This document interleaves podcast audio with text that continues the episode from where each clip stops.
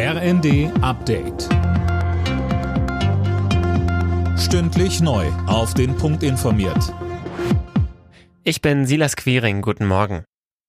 Die Ukraine hat nach eigenen Angaben weitere russisch besetzte Gebiete im Osten des Landes zurückerobert. Ein ukrainischer Armeechef sprach mittlerweile von 3000 Quadratkilometern Fläche, die die Ukraine von den russischen Truppen zurückerobert habe.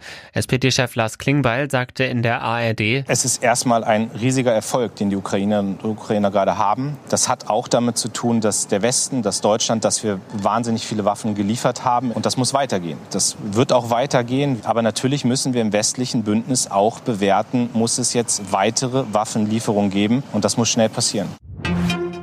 Das von der Ampelkoalition geplante Bürgergeld sorgt in der Wirtschaft für Kritik. Wie Handwerkspräsident Wollseifer der Rheinischen Post sagte, befürchtet er, dass es demotivierend wird. Sönke Röhling, das Bürgergeld soll ja im kommenden Jahr Hartz IV ablösen. Richtig, und der Gesetzentwurf von Sozialminister Heil sieht vor, dass der Regelsatz auf rund 500 Euro angehoben wird, plus die komplette Übernahme der Heizkosten.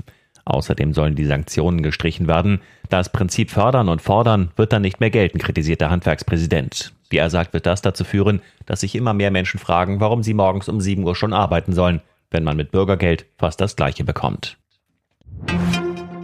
Nicht nur die privaten Haushalte, auch die Unternehmen müssen dringend entlastet werden. Das hat der Präsident des Bundesverbands der deutschen Industrie, Russwurm, im ZDF gefordert. Entlastungspakete seien keine dauerhafte Lösung. Die Bundesregierung müsse dafür sorgen, die Energiepreise zu senken.